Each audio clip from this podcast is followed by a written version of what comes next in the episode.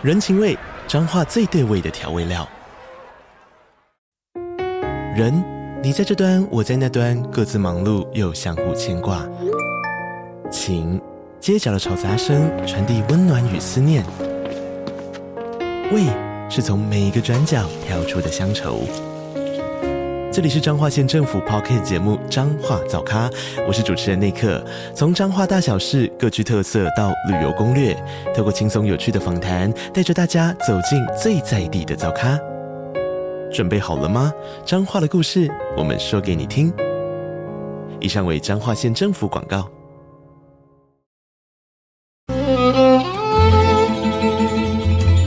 每一段关系都是一门功课。每一次经历都是生命的滋养。世界上最重要的东西，往往用眼睛是看不见的。One two three four。那我们就用听的吧。今夜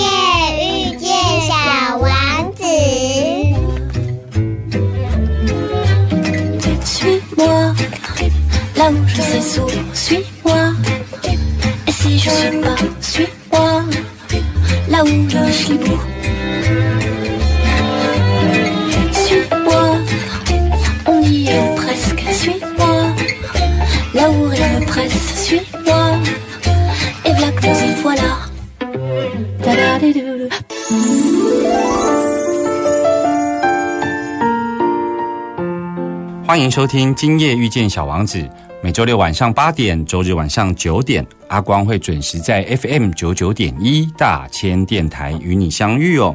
在节目的一开头呢，阿光要谢谢听众朋友对我一个创作第一本书的作者来说呢，目前能够这么顺利的出版社在考虑三刷哦，这个对我来讲是非常大的鼓舞，也让出版社有信心来为阿光能够出第二本书哦。那就像阿光之前在节目中有介绍到，阿光希望第二本书能够写有关于我在南美的一个萨满学习哦。那中部地区的签书会，也谢谢听众朋友来跟阿光面对面哦。长期在听节目的听众朋友都知道，我们的节目名称叫做《今夜遇见小王子》。小王子这本书呢，其实喜欢旅行，喜欢游历各个不同的星球。那阿光自己也喜欢旅行，喜欢带回有关于不同国家遇到不同人的故事。但是今天呢？阿光呢，要为大家介绍的是，在这个书店看到了一本书，书名叫做《他从世界的那头来》哦。为什么我说很特别呢？是因为我呢是习惯行脚去到不同的文化、不同的国家，去认识不同的人。可是呢，有人在他的家里头就可以接待来自世界各国的旅客哦。到底？这一本《他从世界的那头来》这本书的作者赖小马，他是如何做到的呢？回来之后，马上来听听他的故事。慢点，慢点，慢点，让灵魂跟上我们的脚步。欢迎疗愈大来宾。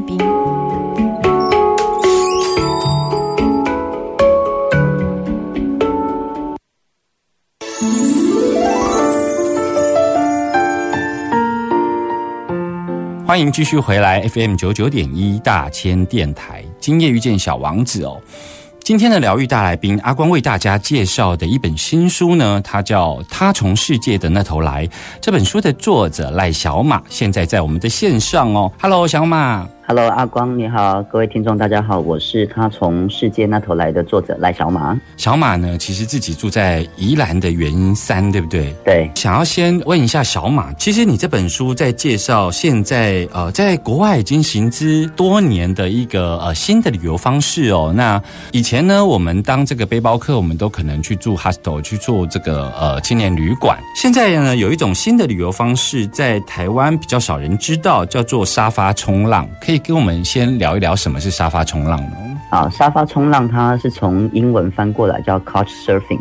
嗯那 Couch 是沙发嘛，这种旅游方式是因为有人希望可以提供平台，让旅行的人可以居住在你家，那可以成为朋友或者有更深刻的认识。所以沙发主他就提供沙发给背包客入住。嗯那这个背包客他今天可能住在阿光的家，明天住在小马的家，后天住在小明的家，嗯。然后就好像冲浪，一道浪一道浪一道浪，把他带到不同的地方。那这样的旅行方式就有机会认识更多当地的人，嗯。然后有机会理解更多当地的文化，所以蛮受到背包客的喜欢的。嗯，所以沙发冲浪它其实是没有金钱交易的，对不对？对，没有金钱交易。我们就可以理解说，其实有一些背包客他在环游世界的时候，他可能一方面是经济因素，二方面可能是像小马所讲的，就是说他可能想要认识不同的人，然后更贴近当地的文化，有这个需求在哦。另外来说，那为什么会想要当沙发主？那沙发主的需求又是什么？其实我觉得有点误打误撞，因为我是一个喜欢旅行的人，然后也喜欢交朋友的人。那嗯本身个性有一部分很像风或水，就是有点随性的状态。所以有一次，一个从芬兰 working holiday 回来的朋友，他跟我说，他要接待一个背包客，美国人，可是是嗯男生。那他不想要接待男生，嗯因为我朋友是女生嘛。他说、这个沙发冲浪就让你接待好吗？我说哦好啊，但是我要做什么？他说也不一定要做什么，陪他聊聊天啊，都可以啊，就提供一个沙发给他住就好。嗯我想说哦好啊，反正认识朋友嘛，好交朋友 啊，没外。然后后来那个美国人就住在我家，那也聊得很愉快。我想说哦，这个也可以认识朋友，然后也有机会遇到不同国家的人，然后也可以间接的去体验人家的旅行，我觉得也不错。后来我就在那个 Couchsurfing 的网站登录了，然后陆陆续续就开始接待好几十个国家、不同城市来的背包客。嗯，其实像你刚刚讲到这个误打误撞成为一个沙发主哦，那其实像其他的这个沙发主，他们通常是自己在呃旅行的过程中有受到其他沙发主的照顾，所以他们就回到自己的国家或回到自己的家乡之后，他就也让自己成为沙发主，能够接待不同的旅客呢哈。那可以跟我们聊一聊，就是说。嗯，那像你作为一个沙发主，只是提供沙发吗？那你一般沙发主的概念里头，他需要做些什么事情？我觉得好像也没有一定要做什么、嗯但是有一个比较潜在的东西叫交流吧。嗯我想大部分的沙发主或背包客会有一个嗯默契，就是希望可以跟对方有更多的交流。有些时候我接待倒不一定真的提供沙发，我可能只是跟他出去吃个饭，或带他去附近走一走。那这样子也达到 Couch Surfing hang out 的这个目的。嗯那我提供的东西，如果具体的、最直接的，其实就是一个可以住的地方，然后可以洗澡的地方。我想，对于世界各地旅行的人来讲，这是最基本的生理的需求。嗯那当然，如果比较理想的、投缘的，可能就是带他去附近逛一逛，或者是去吃饭，或我有时候自己会煮台湾的一些料理给他们吃。嗯所以这个大概是我跟沙发客的背包客的互动。嗯。那你你刚刚说到了这个网站，它其实是一个供需的平台，就是来自全世界各国的旅客，他们尤其是背包客，当他们需要去找沙发主的时候，他们就会上去寻找吗？还是他们做登录？是你你要登录，他们也要登录，他们也那他们也是会员，我也是会员，所以他们会比如说到台北，他们就给台北的沙发主发讯息。那给在宜兰就给宜兰的沙发主发讯息，那沙发主他可以决定你要接待或者是要拒绝，所以他通常会有自我介绍，然后可能也有一定程度对当地的沙发主的了解，然后提出他的需求，沙发主可以自己决定要接待或不接待。你作为一个沙发主，你一般呢在看他们的自我介绍里头，你特别重视哪些点？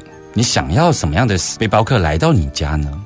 我想要认识比较有趣的人，嗯。这个有趣包括两个部分，一个部分是他的经历很有趣，比如说有些人他曾经在南极当过洗碗工，嗯。我觉得哎、这个就很酷，嗯。或有些人他用非常非常少的钱，就是一年花不到二十万的钱，环游世界二三十个国家。嗯。那我就觉得这种都是非常有趣的人，嗯。我就会想认识。那另外一种是，我觉得他的心理或他的精神非常有趣。这个有趣有可能是他有一个活着自己的状态，比如说我有接待过的，随时随地他都有办法打坐或冥想，公车上或者是在一个很嘈杂的餐厅，他只要可以坐下来，他就有办法冥想。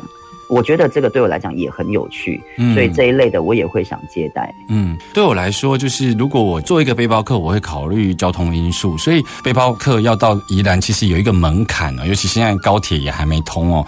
就你所知，宜兰现在还有其他的沙发主吗？我想可能有吧，但是我其实因为我跟其他沙发组我也没有什么互动，所以我其实不是很清楚。是，对，但应该应该也是有的。嗯，要到宜兰，然后再再到圆山，其实是有一个门槛，一定是要接送吗？还是？不过我觉得这件事对我们台湾人普遍会觉得好像有一点麻烦，对但是就我接待过的不同的国家的人来讲，我觉得这件事好像一点都不难呢、因为比如说。我们宜兰当地有推一种乡镇的这种公车，它一个小时才一班。嗯我也有蛮多沙发背包客是他自己坐那种公车，然后再走路到我家的。嗯，我从来没有在宜兰市坐过这种小小的小巴士这样子。嗯，可是也有一些人，他活着的需求很强烈的时候，其实他觉得这些东西他就有办法找到资源，是，所以我觉得没有那么难。也有一些人是靠那个呃 hitchhike，就是搭便车的方式来到我家的。嗯有一些就他到火车站，我去接他。嗯。其实我刚刚要讲的意思，其实就是说，因为交通上有一点点门槛的时候，当我要选择这个沙发主的时候，似乎就已经淘汰一些背包客了。因为对于呃外国旅客来讲，他选择台北的这个沙发主其实比较容易的，你知道吗？因为做捷运啊各方面，所以对我来讲，其实本身环境或者是它的交通因素，其实也帮你筛选了一些背包客的客人。我我想应该有这个成分在，尤其想要到好山好水的宜兰来说，应该你想要去亲近宜兰这个地方的那一个动机，相对是强烈的。我觉得大部分的我接待过的人，可能都有一个特质是想要逃离人群吧。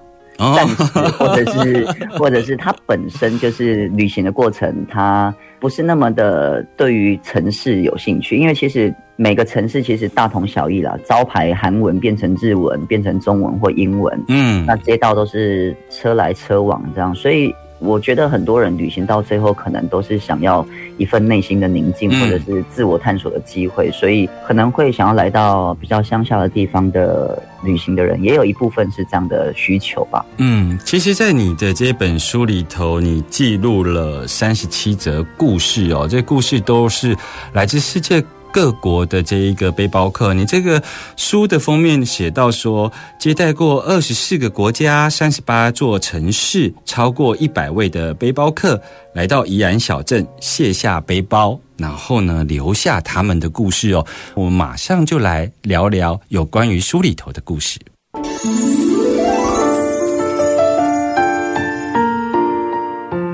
欢迎继续回来。我们今天的这个疗愈大来宾呢，呃，我们为大家邀请到的是他从世界的那头来的这本新书的作者赖小马。小马刚刚跟我们谈到了有关于他是如何成为误打误撞的沙发主哦。那其实刚刚小马也有提到了一个南极洗碗工哦，可以跟我们聊聊这个故事吗？啊，南极洗碗工他是一个美国的大学生，专修艺术。不过他读大学的过程，他觉得他好像找不到画画的意义，嗯所以他就休学。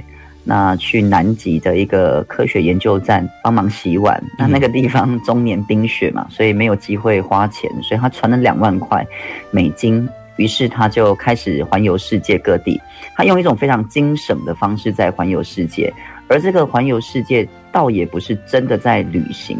就像他来到台湾，我碰到他的时候，我们约在星巴克见面，嗯我问他说：“你来台湾想要去哪里？”他说：“也不知道，看碰到谁我就去哪里。”可是碰到谁，他也没办法决定啊。嗯所以他并没有任何一本跟台湾有关系的旅游书或者是地图。他手中拿着一张像卫生纸画的一个小小的台湾，嗯然后就四个点：台北、台中、高雄跟花莲，甚至连宜兰都没有。嗯我说：“那你这样就有办法环游台湾了？”他说：“对啊，因为总是会遇到人，他们就会告诉我可以去哪里。”哇，我就想说，这个人真的是很特别。因为我如果去旅行，我感觉我去到京都，我就很想去看清水寺或者是金德寺。可是他没有任何这一种实质的旅行上的具体目标的需求，所以显然旅行这件事的意义对他跟对我是完全不一样的。嗯所以我接待他之后，我觉得他感觉好像是一个还在寻找人生目标的耶稣，蓄胡、长头发，呃，文文静静的，然后永远都是保持着微笑。那那一天是，呃，寒流来的一月，那他跑到外澳冲浪，哦，他跟我说，哇，他觉觉得很棒。我就想说，我穿羽绒外套，你去冲浪，我的天呐！我们我们的我们的温度对他们来讲真的是呃凉爽舒适啊。哎，对，可能从南极回来的有经过考验了。然后后来这个呃离开我家之后，我就看着这个人的背影，然后就想说，怎么这么有趣的一种人，嗯不是一个人哦，是一种人。可是这种人从来没有在我的生命经验当中出现过。后来我就去倒垃圾嘛，哈，那给爱丽丝的音乐就响起了。那我还在思考这样的一个人的时候，隔壁有一个邻居，他刚好是大学的教授，嗯那他知道我是高中老师嘛，哈，很喜欢跟我抱怨大学的教授生活有多辛苦，然后钱很少，然后羡慕我高中老师的生活，我都想说好像颠倒了。总之，他不断的抱怨，巴拉巴拉巴拉巴拉的，我就一直点头。可是我心里面是在想那个年轻的旅行者，嗯我就在想，一个西方来的年轻的旅行的人正在环游世界，一个东方的中年人，他好像已经拥有这个世界上很多的资源了，可是他在抱怨世界。嗯因此，我就决定把这个故事写下来。嗯那它也是我这本书的很重要的一个起点。嗯，南极洗碗工，是，其实听众朋友，阿光非常推荐你去买这一本书哦。他从世界的那一头来，主要的原因并不只是因为里头有不同国家的这一个呃旅客的故事，而是它里头还包含了就是小马自己亲身跟他互动之后呢，侧面的观察。有时候我们遇到一些人。它其实不只是留下故事，它其实还扩充了我们对于某些概念的看法。比方说，在刚刚的故事里头，其实小马很清楚的看到了有一种人是这样子在旅行的。其实他是打破了我们对于旅行的想象，因为大部分的人在旅行的时候可能需要规划。可能要按部就班，可能就失去了那一种所有的发生都是旅行的一部分的这个重要含义哦。小马却很清楚的看到，有一种人是选择这样子的一个旅游方式，那甚至于小马甚至会去说到说，他可能还在追求人生哦。你为什么会说他在追求人生？因为老实说，他真的好年轻，大学生呢。可是感觉起来不像大学生，因为我觉得这种。愿意开放或出走或做很重大决定的人，都是需要一定的勇气。嗯，所以我觉得他在自我探索的这个深度，可能比很多真的已经成家立业或者是在一个地方生根的人，也许还来得更深刻，因为他得要花力气去剖析自己。那这个把自己剖开的过程，我觉得一定是遍体鳞伤的嘛，哈。嗯，所以这种血淋淋的过程，他愿意去尝试，然后去。接纳，慢慢的去爱上自己。我觉得这一路其实表面上是旅行，那内心上其实也很像是小王子在不同的星球进行一个很深刻的生命的探索。嗯，其实我跟小马分享，就是说我书名为什么叫《出走朝圣的最初》，是因为我觉得。出走两个字，其实有一点就是把你要走上朝圣之路，其实是要先脱离你原来的生活脉络。那我觉得旅行某种程度上都是有这样子的需求，尤其这些背包客们，背包客们有这样子的特质，他可以远离他自己的这一个呃生活脉络。可是你作为一个沙发主，刚好颠倒，诶，就是。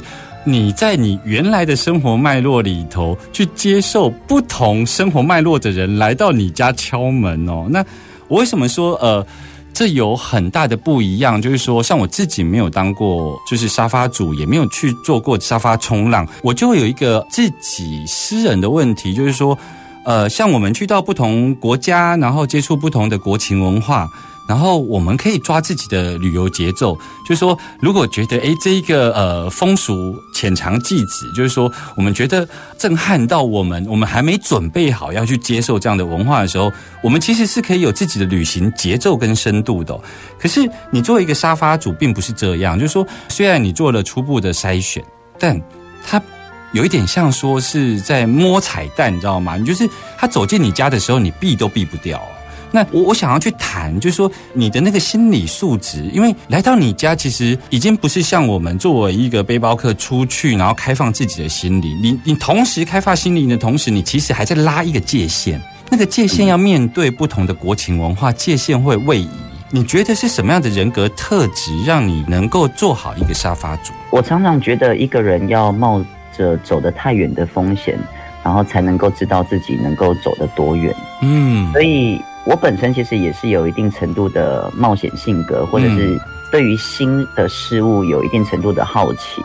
那我觉得好奇啊，或开放啊，或者是对于不同领域、不同世界的人的喜欢，我觉得这个好像是需要存在的，不然在接待的过程，可能还是会觉得生活当中的繁琐是会造成压力，而不是造成新鲜感的来源。嗯嗯，所以我觉得对我来讲，他们是彩蛋，其实对他们来讲，我也是彩蛋呐、我我倒是都用一种蛮松的态度在面对这一些陌生人，所以我不会觉得有什么压力，反倒是当他们会觉得有压力、拘谨的时候，我才会觉得有点不自在。比如说，我接待大部分的日本的嗯、呃背包客，我都觉得哦，我有点不自在，因为他们即使离开了。日本呢，他们还是非常的拘谨，用一套他们的社会文化的礼仪，在面对人群，他们害怕自己失礼这个状态，嗯让自己的生命很憋。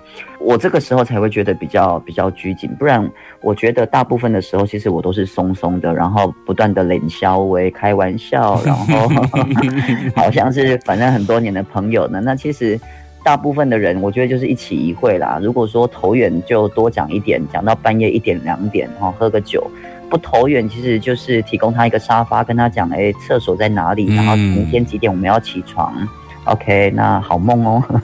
所以我觉得对我来讲，倒是都不会觉得太困难，或者是太有压力。嗯，刚刚的那个提问跟你的回答里头，其实是在谈你用一个比较开放然后放松的方式，就像交朋友一样，就是有些人有些诶哈逼，有些人就是被哈逼嘛吼。那就像在班级经营上面，就很自然而然会有一些小圈圈嘛，因为很自然而然就是会有一些人会。呃，比较喜欢在一起。那嗯你也认为背包客跟沙发主，呃，在你家，你其实也用这样子的方式在互动哦。那我要在呃深入的追问一个问题，就是说，可是你作为一个台湾人，甚至作为一个宜兰人，你当时在设定作为一个沙发主的时候，你会不自觉的想要肩负这一个宣传宜兰这一个好山好水，或者是宣传台湾是一个什么样的地方，会不小心或自然而然会扮演那个角色吗？老实说，我在自己对他们的提问当中，应该是有这样的设定，因为我、嗯我很常会刚开始在跟他们聊天的时候问到一个问题，就是对台湾的印象或对宜兰的印象。嗯那我觉得这样的问题其实就是隐藏着哦，希望他对台湾是有好印象的，或者是希望他对宜兰是有好印象的。当然，他可能会有不好的印象，我可能会觉得有一点点沮丧，但也会希望，比如他看到我们食物的多元啊，人的友善啊，交通的便利啊，山跟海都很近啊，所以我当然某个层面还是会希望他们喜欢上宜兰或台湾。嗯不过我觉得更深刻的跟背包客的深入，我觉得我在接待的后半段，我觉得我有一个期待，反而是他们不只是喜欢上宜兰或台湾，而是喜欢上自己。哦，因为其实很多旅行的人到最后，我觉得真的不是在找一个景点，而是在找一个归宿。那个归宿是比较接近心灵上的，就是说，成为一个不管放在什么地方都可以安然自在的那个自己。所以，像有一个意大利的朋友，嗯他来到我们家，哇，我觉得很酷。他不踢足球，也不喝咖啡。我想说，那你是意大利人吗？然后他拍照给我看，他眼睛看到的台湾是那个橱窗里面的一只明虾跟凉笋。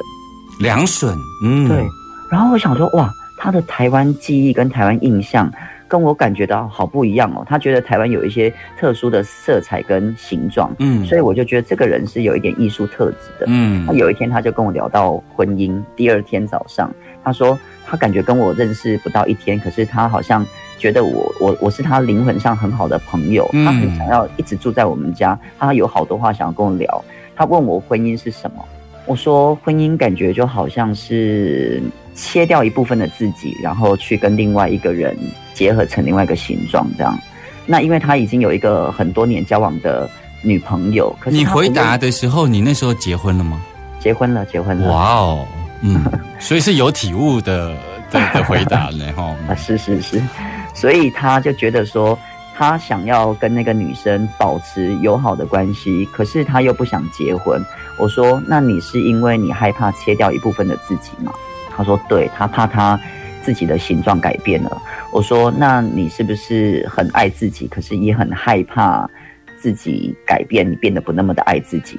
他就说，对，嗯那我说，就我看来，我觉得那个不是牺牲哎、因为他说他怕会牺牲自己嘛。我觉得人生有很多东西是选择，而不是牺牲。嗯它是一体两面的。你如果觉得我买了这条牛仔裤就没有买那条裙子，那你觉得我买牛仔裤的意思是牺牲了那条裙子？但事实上是自由意志选择了那个对，你可以牛仔裤，你可以用我选择的牛仔裤这个角度去取代我牺牲了那个裙子。不过他是用牺牲的裙子去看待得到牛仔裤，所以我觉得我才跟他认识不到一天呢、我、嗯我可以跟他聊到这么深的。他跟我说嗯他只想要性，不想要有爱。嗯然后我觉得这种聊天，即使是很多年的朋友都不一定可以这么深入，嗯，所以我就觉得这种接待的过程很过瘾。是是是。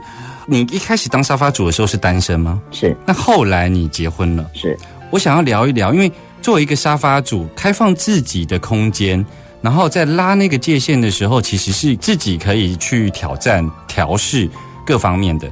可是当你有了家人之后，我想聊聊一聊，就是你的家人是如何理解你作为沙发主这件事情。第一个部分是我的母亲啦，我的母亲是没有跟我一起住的，不过因为她就是乡下传统家庭主妇嘛，哈、嗯然后小学没毕业，所以她对于家里面常常有外国人这件事，她都觉得啊，一起上。我讲哦，迄阮朋友，啊，恁这单位 熟悉，啊，阮拄熟悉，她就觉得哈，啊，恁拄熟悉，你都搁该出来领导哦，啊，恁那点点搞迄哎唔捌的人出来领导啊，嗯所以他会反对嘛。是不过慢慢的，比如说他看到那个日本的女生那个雷鬼头啊，哦，他伸手去摸人家的那个雷鬼头、欸，我说你买摸雷毛好不好？伊讲，哎，你甲问看卖，迄头毛是爱偌久洗一摆哈，那感觉迄头毛，跟他跟他手啊手啊紧的哈。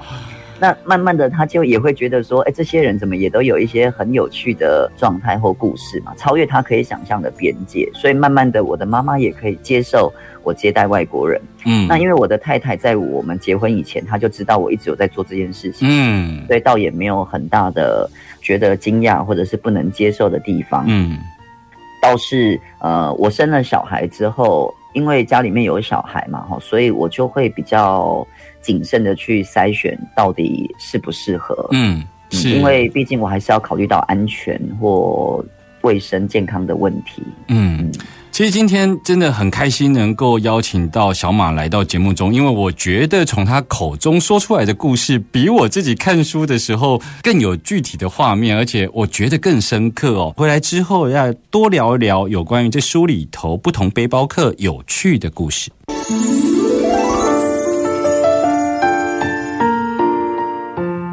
欢迎继续回来 FM 九九点一大千电台，今夜遇见小王子。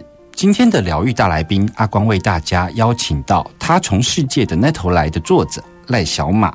小马刚刚跟我们谈了比较多不同面向去切沙发主的这一个角色哦。呃，我觉得这本书特别可贵的地方是你收录了三十七个故事哦。我想要邀请你在节目的最后再跟我们分享一个故事好吗？好，那我来分享一个距离我们很遥远的地方，好不好？嗯一个来自西伯利亚的一个 叫做伊布吉尼。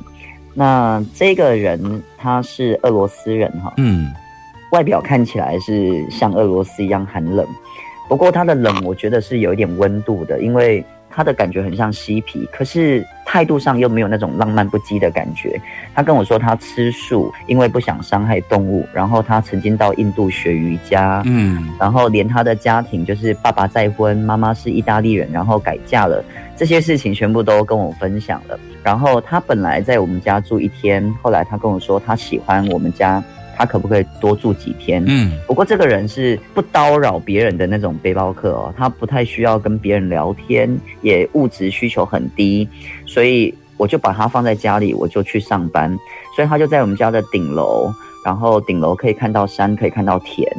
啊，他白天的时候就用电脑工作，做网页设计，也就是说，他一边旅行，然后一天大概工作一两个小时，偶尔出门，他回家就是提着这个水果啊，凤梨啊、木瓜、水梨啊、香蕉啊，他说这是他明天的食物。嗯，对，那我有一天回家之后，结果就发现，哎，他竟然跟我妈在客厅聊天，嗯然后他的这个雷鬼头，然后我妈妈就是一个传统的台湾女生，两个人小鸟依人在这个客厅聊天，我觉得你妈妈更适合当沙发主哎、呃 因为她对人很好奇啊。是，然后我就问我妈说：“啊，你刚听我的公司啊？”嗯然后我妈就拿起手机，就是那种啊，你很逊哎、啊，我有手机啊，对不对？我也搞朋友好不好？啊 结果啊，后来这个这个西伯利亚的这个人，他一开始来我家觉得很奇怪，为什么要住那么大的房子啊？因为我的房子是透天的嘛。嗯后来他离开我家之后，他就在我的这个留言本上面写啊，他说：“哦，你的家让我感到和谐，因为每天早上我都不想起床。我已经明白你所谓有天有地的房子是什么感觉了。每个晚上都可以迅速的补充能量，白天又是全新的一天。只有全然的流浪者可以体会他的世界，正是一望无际的土地、辽阔无边的天空和他脚下所踩之处。我觉得这段文字应该是因为你的功力，所以充满着诗意呢。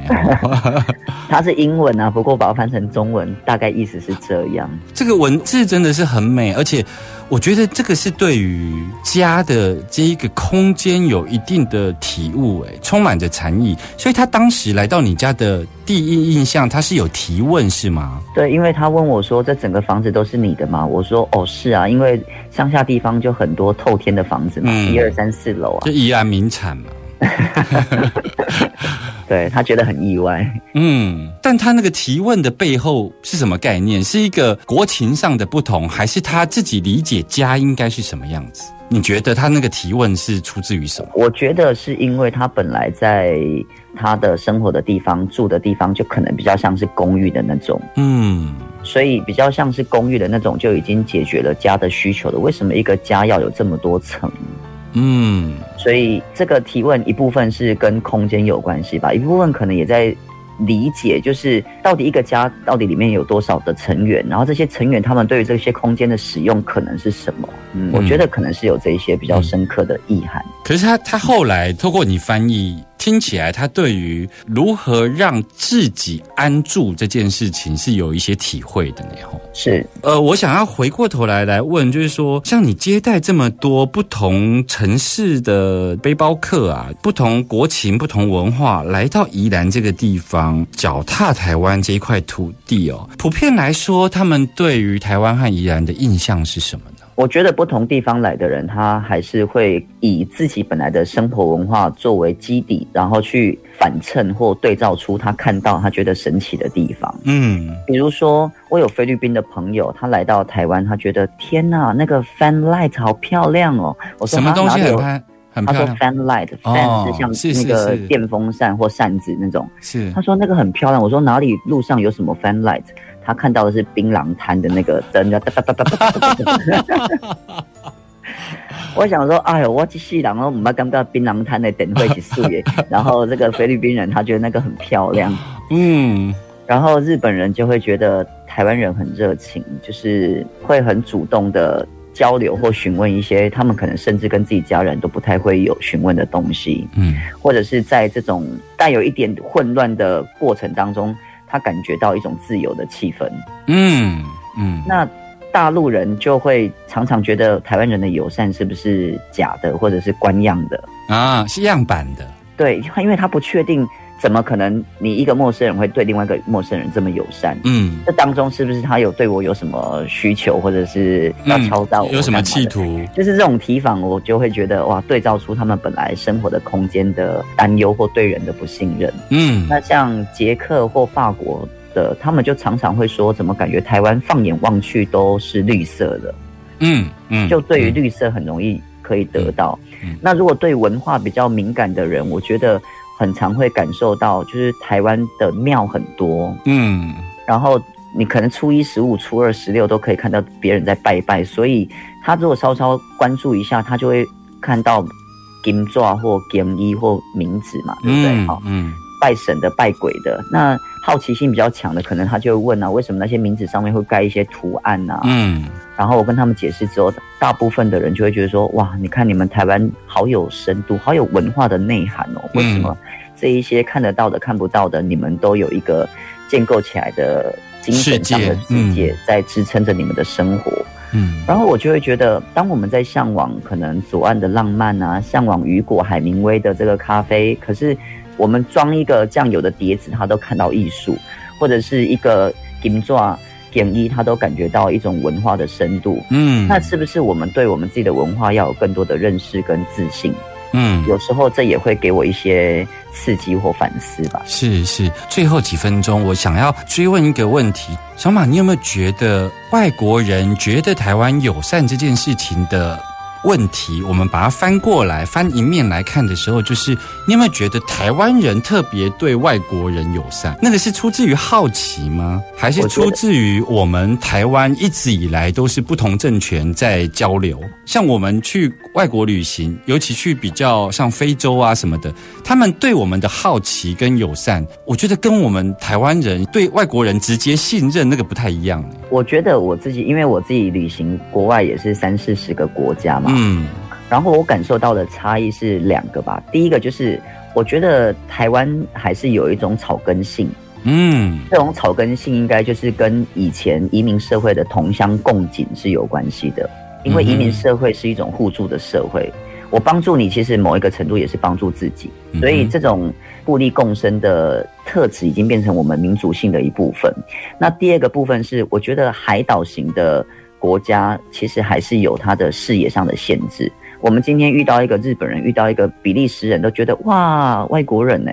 可是你今天走在巴黎的街头，处处都是外国人。外国人这个概念也没什么，因为国家就没什么边界了嘛。是所以我觉得这个还是跟我们的视野有关呐、因为我们平常真的可以接触到外国人的机会太少了。嗯那当然就有一点物以稀为贵啊，所以可能这样子的双重背景就会有这样的效果吧。嗯嗯嗯。今天非常谢谢小马接受阿光的访问哦，听众朋友听到这里有没有觉得呃对这一本书里头三十七个故事更有兴趣呢？